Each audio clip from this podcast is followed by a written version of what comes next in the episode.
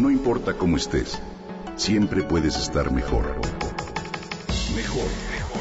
Con Vargas.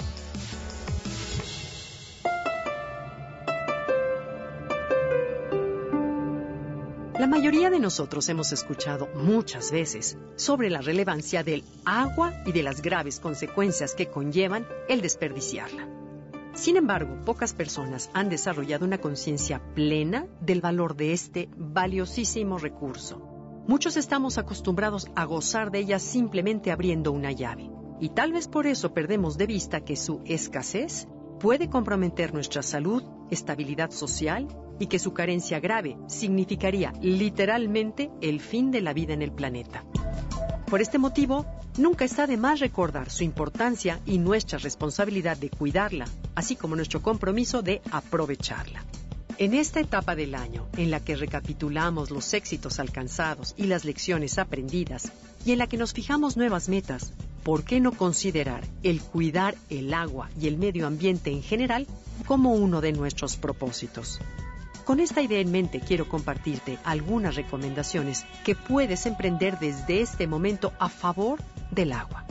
Pero no quiero repetirte los mismos consejos que seguro has escuchado en muchas ocasiones.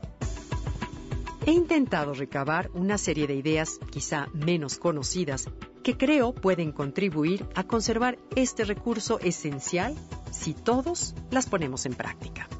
Primero, verifica que tu casa o departamento cuente con un medidor de agua.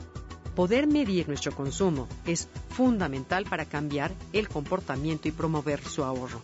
Al instalar un medidor por hogar, es posible hacer un cobro justo para todos. Identifica cualquier fuga. Para esto toma la lectura de tu medidor antes y después de un periodo de dos horas en el que no se use nada de agua. Si la lectura no es la misma, significa que hay una fuga. Evita regar con manguera las áreas pavimentadas. Mejor bárrelas. Si tienes jardín o plantas, riégalas solo cuando sea necesario. Como regla general, las áreas verdes solo necesitan riego cada 5 a 7 días en verano y cada 10 a 14 en invierno. Evita regar en días fríos, lluviosos y con viento. Si te es posible, siembra plantas resistentes a la sequía o coloca coberturas en el suelo en lugar de pasto. No uses los productos de limpieza en exceso, en especial los que contienen cloro. En temporada seca, lava tu coche con menos frecuencia. Si puedes, llévalo a un autolavado en el que se usa agua tratada. Patrocina empresas que promueven el cuidado del agua y apoya proyectos que impulsen su reuso y tratamiento.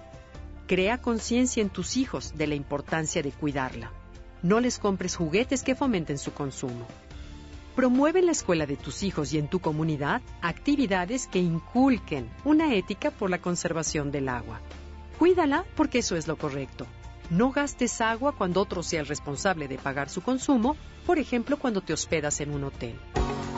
Cada vez que te sea posible, adopta la idea de reusar el agua.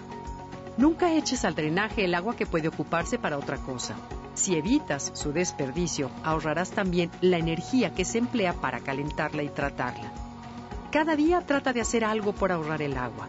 No te preocupes si la cantidad es mínima porque cada gota cuenta y cada persona podemos hacer la diferencia.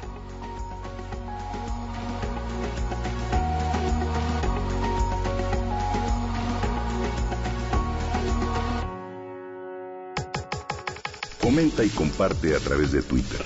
Gaby-Vargas. Gaby-Vargas. No importa cómo estés, siempre puedes estar mejor. Mejor, mejor. Con Gaby Vargas.